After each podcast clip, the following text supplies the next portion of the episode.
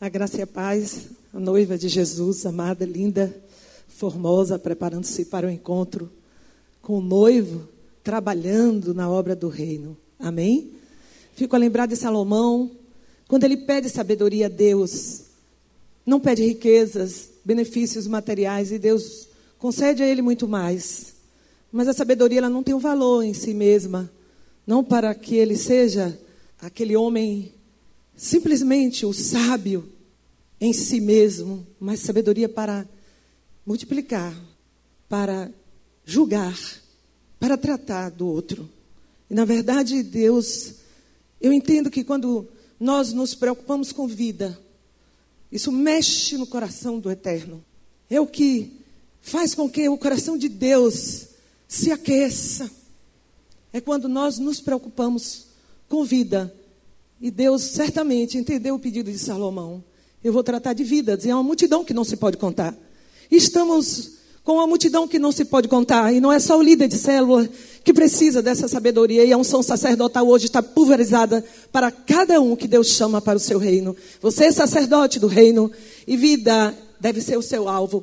O restante será acrescentado para a glória de Deus. Mas não vou pregar hoje. É, aquele que veio também lá de Serra Talhada, que não é o pastor Jadson, não é, pastor? O irmão dele, vamos orar por ele nesta hora. Pai, nós te louvamos pela vida do James, que também se preocupa com vida, Senhor. Usa com sabedoria nesta manhã para que nossos corações sejam cheios da tua palavra. Prepara nessa hora nossos ouvidos, prepara o nosso coração e usa, Pai, como arauto do Senhor para a glória do teu nome, em nome de Jesus. Amém. Bom dia, irmãos. É, nós começamos, a pastora Geisa entoou um cântico, dizendo que tudo aquilo que fosse bom nós receberíamos, e tudo aquilo que não fosse nós rejeitaríamos. Então eu gostaria de desejar para os irmãos, além de bom dia, gostaria de desejar aos irmãos shalom. Shalom sobre a vida de vocês. Shalom, na realidade, para quem não sabe, significa muito mais do que paz. Significa paz, alegria, felicidade, prosperidade, saúde, bem-estar, segurança sobre a tua vida. Plenitude sobre a tua vida em nome de Jesus. Amém? Além dessa boa notícia do shalom de Deus sobre as nossas vidas, eu tenho uma outra boa notícia para te dar, irmão. Uma excelente notícia é de que você não precisa ser perfeito para ser líder de célula. Você não precisa ser perfeito para ser líder de célula. Será que a gente pode repetir isso, fazer esse exercício? Eu não preciso ser perfeito para ser líder de célula. Nós não temos a obrigação de sermos perfeitos. Mas eu tenho uma outra boa notícia. Nós temos a obrigação de sermos aperfeiçoados. E aí podemos repetir: eu tenho a obrigação de ser aperfeiçoado. E por que é que eu estou dizendo isso? Nós poderíamos abrir as nossas Bíblias no livro de Filipenses, rapidamente. Filipenses capítulo 3.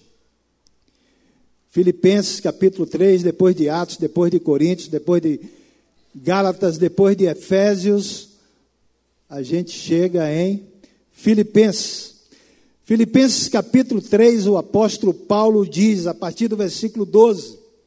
Filipenses 3, 12, Paulo diz: Não que eu tenha já recebido, ou tenha já obtido a perfeição, mas prossigo para conquistar aquilo para o que também fui conquistado por Cristo Jesus.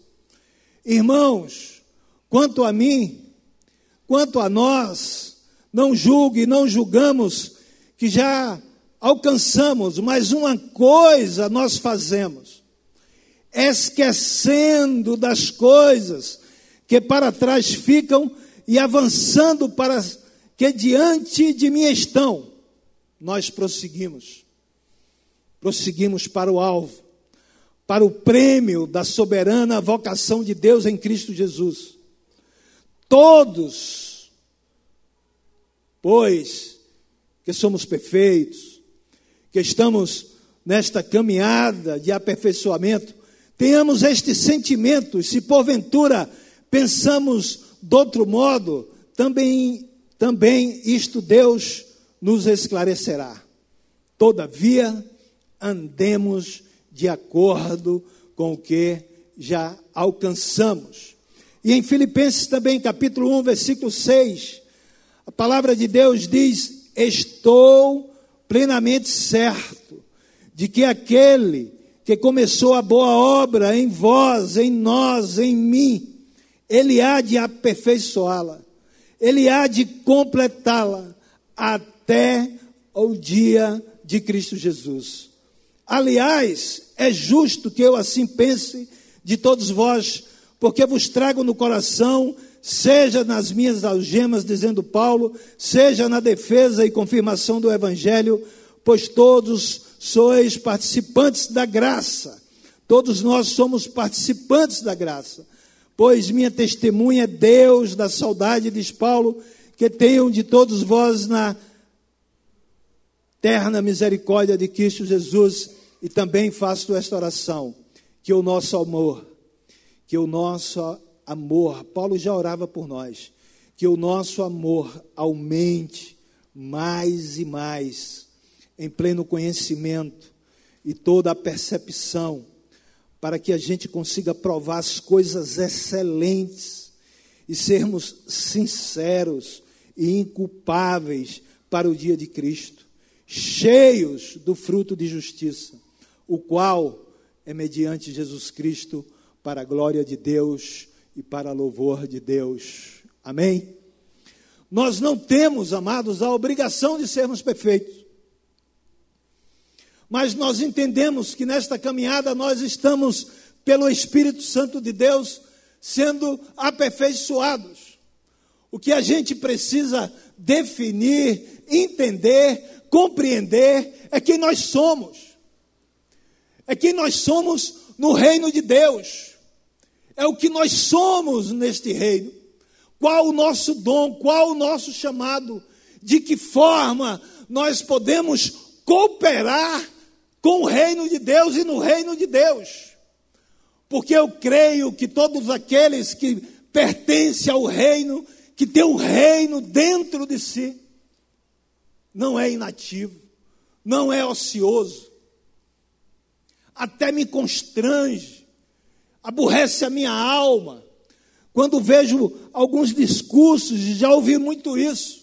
Ouvi um dia desse de um irmão de Salvador, que congrega em uma igreja que os bancos ainda são de madeira, e ele me dizia: Eu não sou daqueles que alisa banco, que esfrega banco. E às vezes nós dizemos e chamamos e ofendemos e falamos, vocês que são crentes de banco. E uma vez eu perguntei ao irmão, irmão, eu estou na igreja ah, nas quartas, às vezes, nas sextas e no domingo. Você quer que eu faça o quê? Que eu fique em pé? Porque se tiver espaço eu vou sentar. E em sentando eu estou no banco. Mas nós não somos ociosos. Porque a multiforme sabedoria de Deus que derramou a sua graça sobre nós, faz com que faz de nós trabalhadores no reino. E às vezes até somos também ofensivos como, como quando apontamos que o trabalho está lá fora. E o trabalho não está lá fora. O trabalho está em todo lugar aonde nós estejamos porque nós somos sal e luz deste mundo. O trabalho está aqui dentro, como também o trabalho está lá fora. Porque se o trabalho só estivesse lá fora, os pastores desta igreja, os obreiros desta igreja não fariam nada. E quantas pessoas são atendidas durante a semana aqui na igreja? Porque quando nós nos tornamos cidadãos do reino, nós não temos um lugar geográfico, um espaço físico para o trabalho. O trabalho nosso é onde nós estivermos no presente momento. É no trabalho, é no lanchonete, é no restaurante, é em casa, é na família, é na igreja, é na rua, é no cinema, é em qualquer lugar. Basta o Senhor apontar, é na feirinha, basta o Espírito Santo incomodar. É no SOS, é no impacto, é nos cursos, é nos cultos. Mesmo porque Provavelmente Deus não tenha nos chamado para trabalhar. Ele tenha nos chamado para que a gente fique com Ele. O trabalho é só uma consequência do estar com Ele e nele. Por isso, precisamos definir quem somos, como somos. Precisamos amadurecer nesse sentido e entender essas coisas ao ponto de não ficarmos feridos como eu ficava, e não fico mais, porque já entendo essa coisa. Agora, precisamos descobrir qual é a nossa posição de batalhar contra o inimigo que se apresenta quando nós descobrimos a nossa função no reino.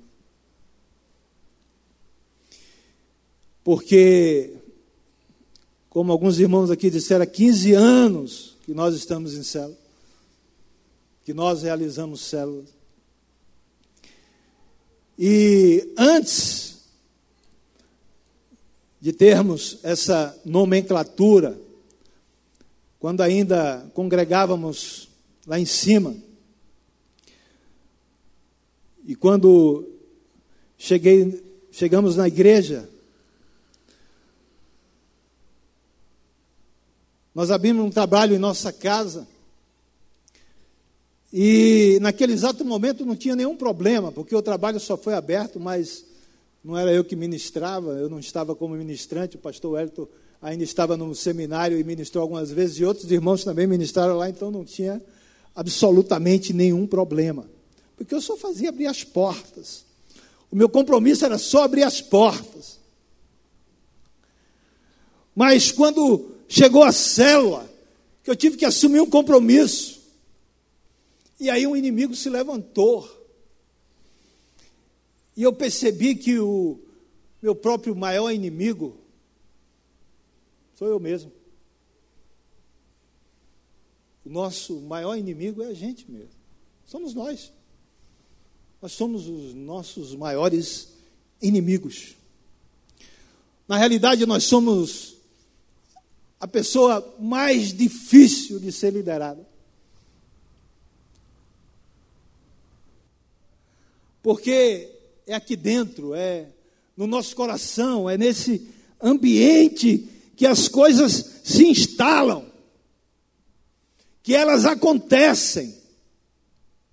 É num lugar invisível, aonde ninguém vê que vez por outra a gente manifesta através das nossas ações e das nossas atitudes. Mas é tudo muito escondido, guardado, que só o Espírito Santo de Deus que prescruta o nosso espírito, que investiga, que sonda, que tem um olhar diferente do nosso, conhece. E gostaria de usar um texto como pretexto, até estou aprolando ele, está em Deuteronômio 1, versículo 8. Deuteronômio capítulo 1, versículo 8.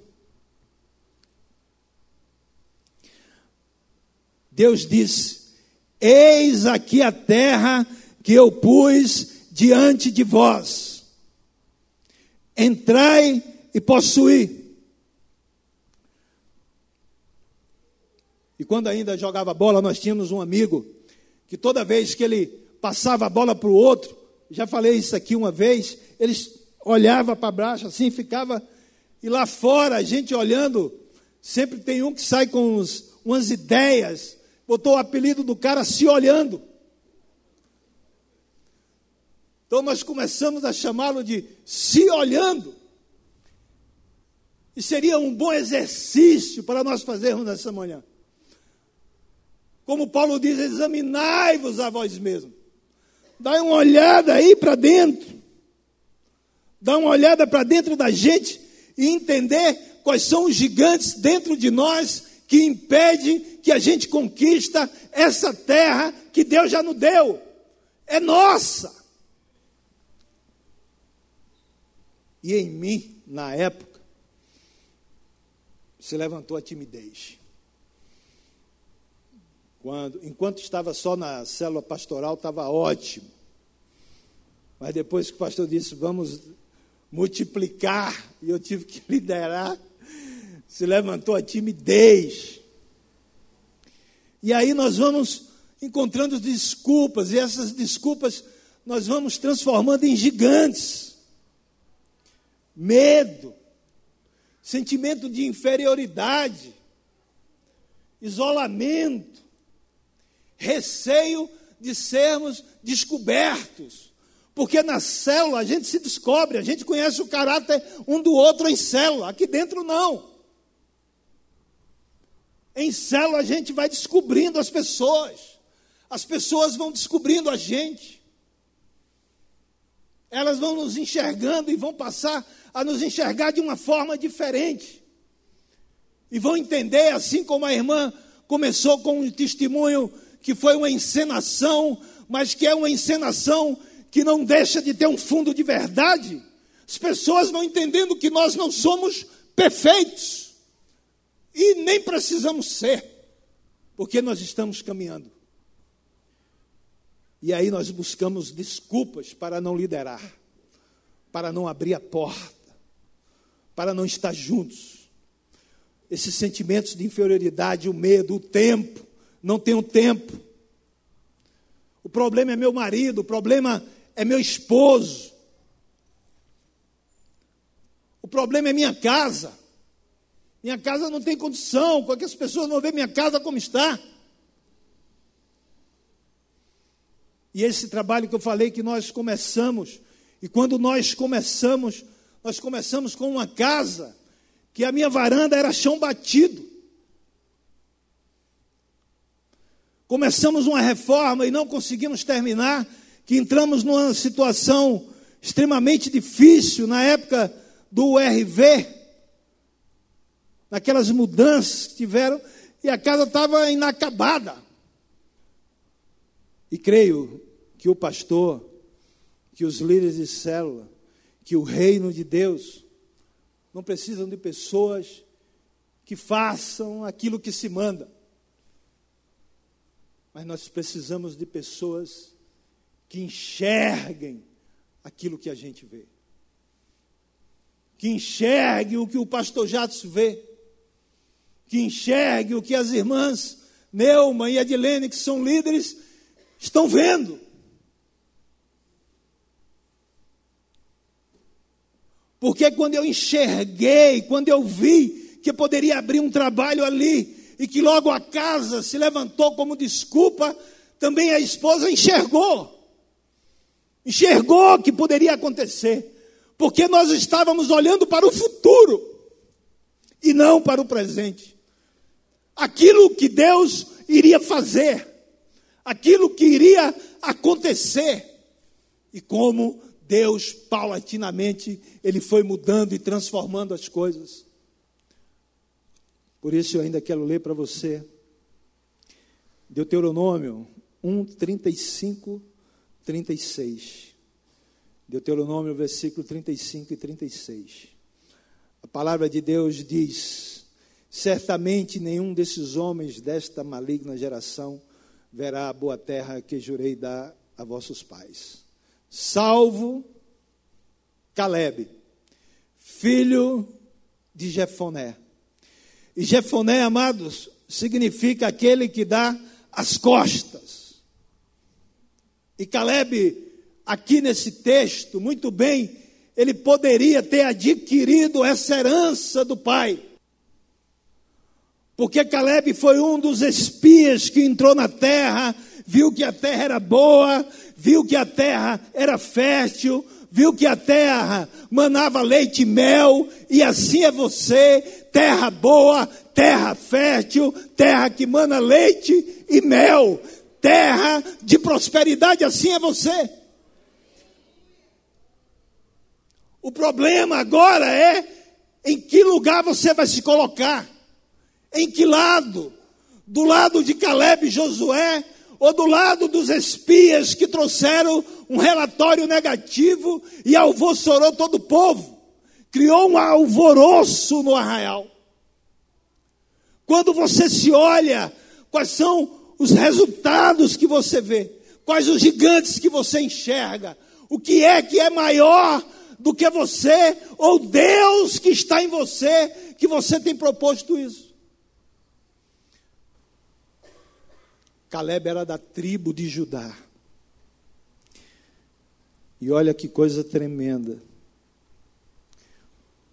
Salvo Caleb, filho de Jefoné, ele haverá, e a terra que pisou darei a ele e a seus filhos, porquanto perseverou em seguir ao Senhor perseverou em seguir ao Senhor.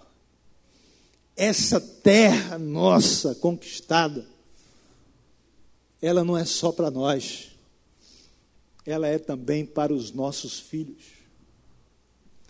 Porque, amados, nós não somos responsáveis apenas por nós, nós somos responsáveis por uma geração futura. Eu tenho uma responsabilidade sobre a vida de Diogo, de Rodrigo e de Heloísa Cristina.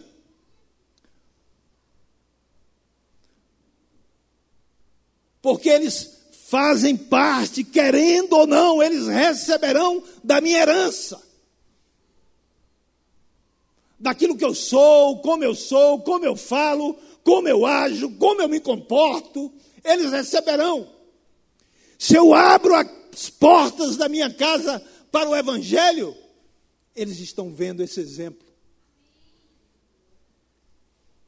Se eu fecho, eles estão vendo. Se eu recuo, eles estão vendo. Se eu avanço, eles estão vendo. E é herança. Eles estão aprendendo.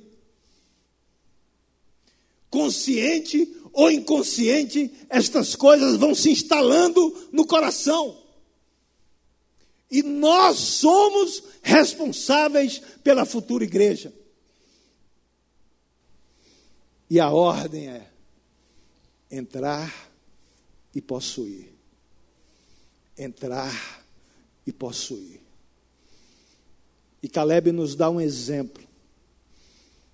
Ainda que o exemplo do pai de Caleb tenha sido virar as costas, ele abdicou desse exemplo e perseverou no Senhor. Perseverou no Senhor. Ainda que em nós nós tenhamos marcas de inferioridades, de timidez, de medo, de receios,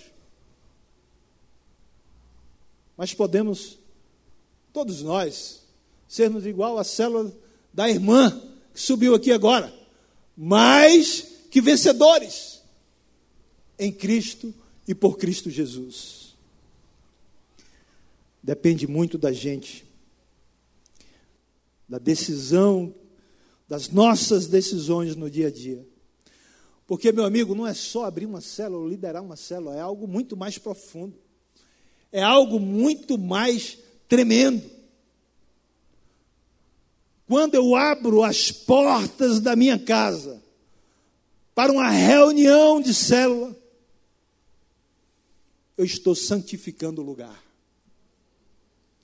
Pai, santifica-nos na verdade, a tua palavra é a verdade.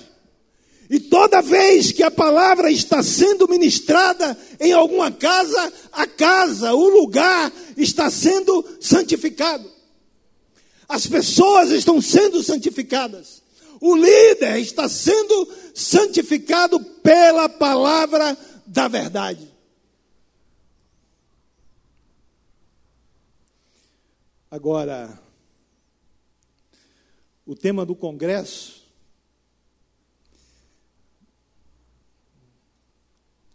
é célula, uma aliança que cura. Eu até perguntei à irmã Edilene, cura de quê? E ela começou a me dar um bocado de explicações. Porque na realidade, quando a gente, quando Deus nos dá um tema, um nome de alguma coisa, e alguém faz a pergunta, é claro e evidente que nós vamos querer convencer a pessoa daquilo. E eu disse, não, calma, irmã, precisa explicar mais não, eu sei. Porque realmente célula é uma aliança que cura. Porque eu tenho 23, 24 anos que congrego aqui. E antes desses 23 ou 24, eu congreguei um ano onde é o verbo estudantil. Passei ali um ano e depois de um ano pedi licença a Deus. E glória a Deus que ele não aceitou o meu pedido de licença, só entendeu as minhas lutas do momento e o meu escape, mas em um determinado momento ele me pegou pela. botou uma, um negócio aqui no nariz e veio me puxando, me puxando, e trouxe de volta. Mas no modelo antigo, no modelo que nós vivíamos, da forma que nós congregávamos, tanto ali como depois lá em cima, no primeiro andar, nós tínhamos algumas doenças no coletivo que célula realmente ela vem com essa proposta de cura. E até sofri dessa doença que aquele ambiente, naquele momento, não de forma premeditada, mas pelo próprio sistema, pela própria forma de culto, pela própria liturgia, pela própria maneira, por aquilo que nós somos ensinados, nós não nos importávamos muito com o sofrimento das pessoas. Nós não víamos as pessoas sofrendo. Muito difícil. Porque hoje, como antes, acontece a mesma coisa. Muitos aqui vêm à igreja só aos domingos, às vezes. Alguns escolhem um dia da semana para vir, mas chega na igreja muito rapidamente, graça e paz, irmão, paz, paz, paz, senta, acaba o culto e vai embora. E a gente não consegue muitas vezes nem olhar para o lado, a não ser que alguém diga: olha para o teu irmão, diz a teu irmão que tu ama ele, dá um abraço, dá um beijo em teu irmão. E nesse sistema aqui do qual nós estamos falando, nós não temos como perceber o sofrimento das pessoas.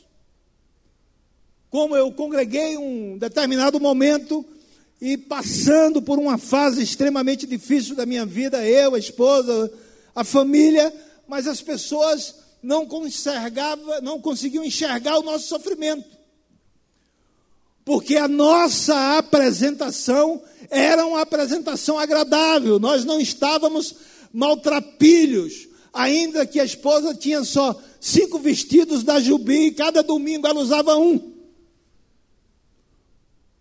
Mas estávamos apresentáveis, mas sofrendo, carente, mas as pessoas não conseguiam enxergar. Os choros Normalmente, dificilmente encontrava um ombro para consolo. Difícil. Porque éramos afastados, distantes. Não conseguíamos ter relacionamento, criar amizades desse ambiente cristão. As necessidades de confissão, nós não tínhamos um ouvidor, um ouvido que derramasse que ouvisse e depois derramasse cura sobre nós. Porque o que aprendemos é que os nossos pecados eles devem ser confessados a Deus. E o que Deus diz para nós através da sua palavra é que a confissão a ele é para perdão, mas a confissão ao outro é para cura. Por isso a Bíblia diz: confessai os vossos pecados uns aos outros para seres curados. E nós fomos sarados desta enfermidade. Porque hoje nós podemos confessar, buscar alguém, um líder, um pastor, um irmão da nossa confiança e abrir o nosso coração. Tem uma pesquisa que os consultórios de psicólogos, os cristãos estão em segundo lugar em frequência. Na sua maioria porque ainda não entenderam que precisa de confissão. Porque quando você confessa, você tira um lixo que não lhe pertence, algo que já foi cravado na cruz, coisas que você, eu e você repetimos, mas que não precisamos repetir e deixaremos de repetir à medida que confessamos. Mas quando a gente se cala, a gente apodrece por dentro.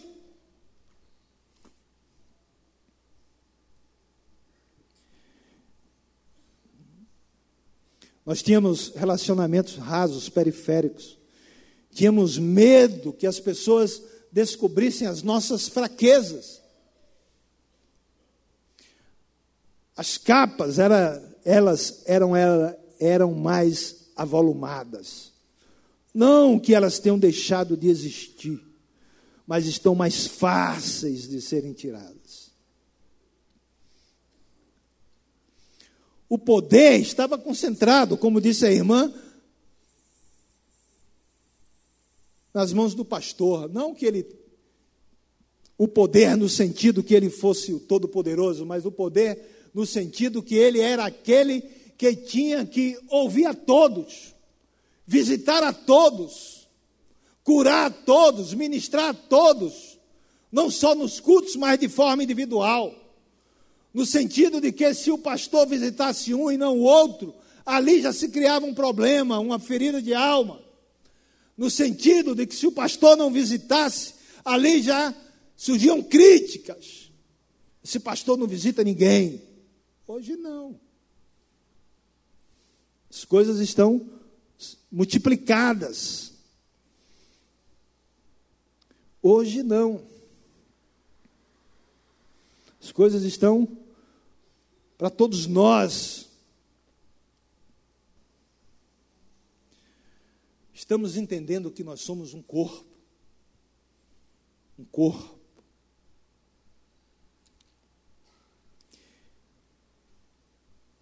Na qualidade de corpo, também entendemos que estamos sujeitos a enfermidades. Se no sistema antigo o corpo estava sujeito à enfermidade, e célula é uma aliança que cura, no modelo novo, em células, nós somos o corpo, e esse corpo também está sujeito a enfermidades. E o apóstolo Pedro diz: vigiai e orai para que não entreis em tentação. Porque o nosso adversário anda ao nosso derredor, rugindo como leão, buscando a quem possa tragar. Nesse modelo, nós temos alguns cuidados que nós devemos ter. Alguns cuidados que a gente deve ter com o nosso coração.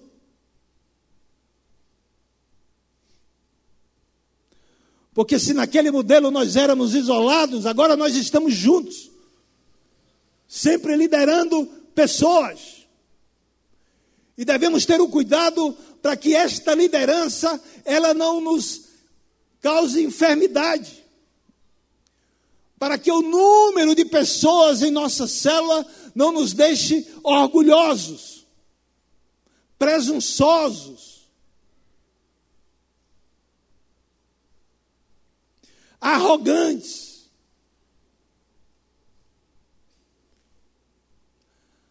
Para que a nossa célula aqui é mais de comunhão, que é uma célula organizada, que é uma célula que em todo o congresso tem as suas camisas.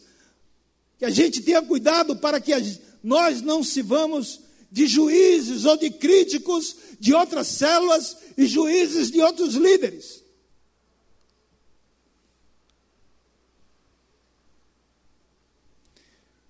Devemos ter cuidado para não transformarmos as células em denominações, em placas.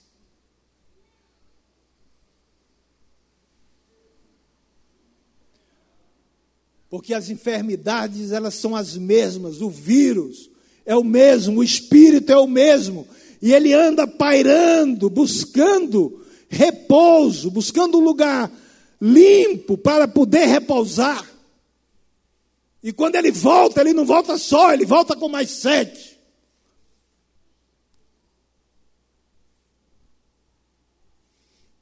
devemos ter cuidado para que o irmão que está em nossa célula, o valor dele não seja enquanto ele permanece.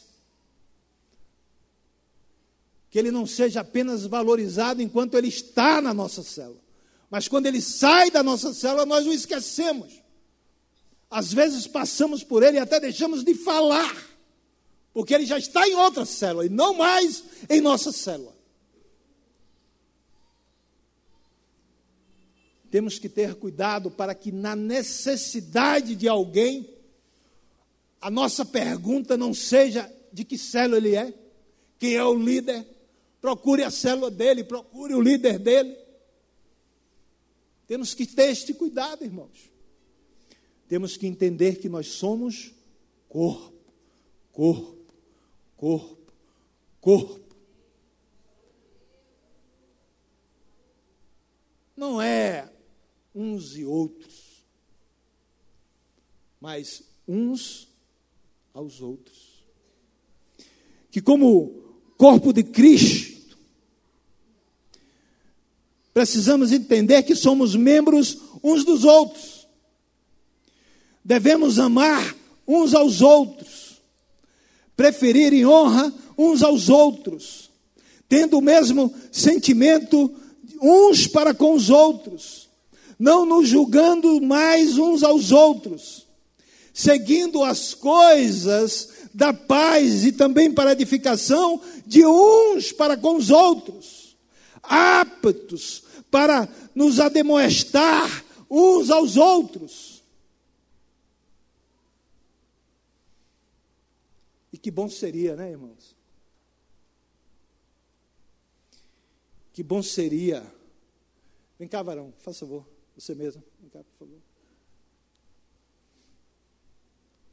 Tudo isso ali está em Romanos 12, 13, 14. Aí o apóstolo Paulo disse que bom seria que nós saudássemos uns aos outros com ósculos santos.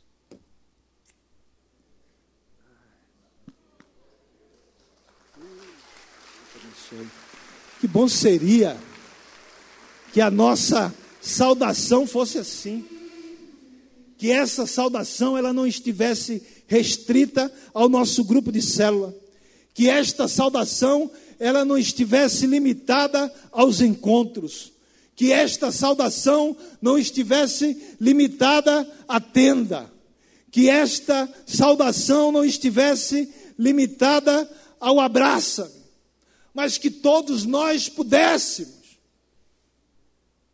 proporcionar esta cura um para o outro.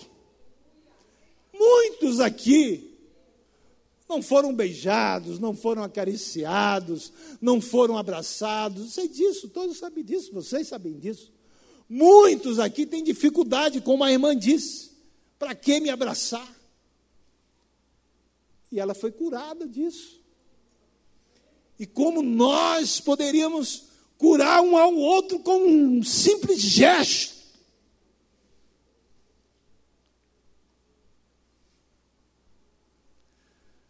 Precisamos entender, amados, que nós somos filhos, filhos de Deus, que não somos patrimônio de uma célula. Nós somos filhos. Não somos patrimônio de uma igreja. Nós somos filhos, filhos de Deus, co-herdeiros em Cristo Jesus. Fazemos parte do mesmo corpo. O cabeça é Ele, porque dele, por Ele e para Ele são todas as coisas. E filho, em uma outra tradução, significa, em uma outra língua, significa banar, que quer dizer construir sobre uma base correta. Filho significa construir sobre uma base correta. Se a gente for em Mateus capítulo 23, versículo 9, abra sua Bíblia aí rapidinho, Mateus 23, versículo 9, já estou encerrando.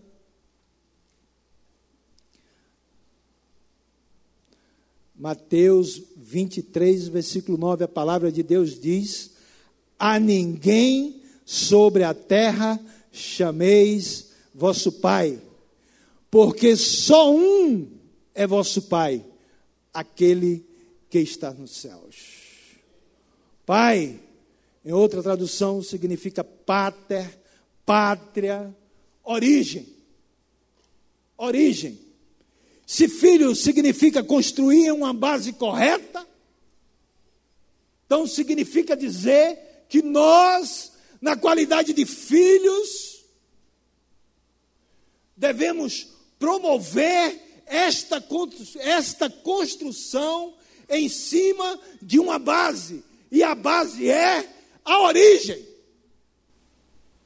Qual é a origem? É simples. A origem está em Mateus capítulo 5. Devemos construir na base certa, no fundamento certo. Paulo disse: Eu lancei o fundamento, o qual é Cristo Jesus, que não pode ser colocado outro fundamento, mas outros edificam sobre ele. Mas veja cada um como edifica. Então a edificação deve ser na origem. E quando a gente vai na origem, a gente encontra as bases dessa edificação.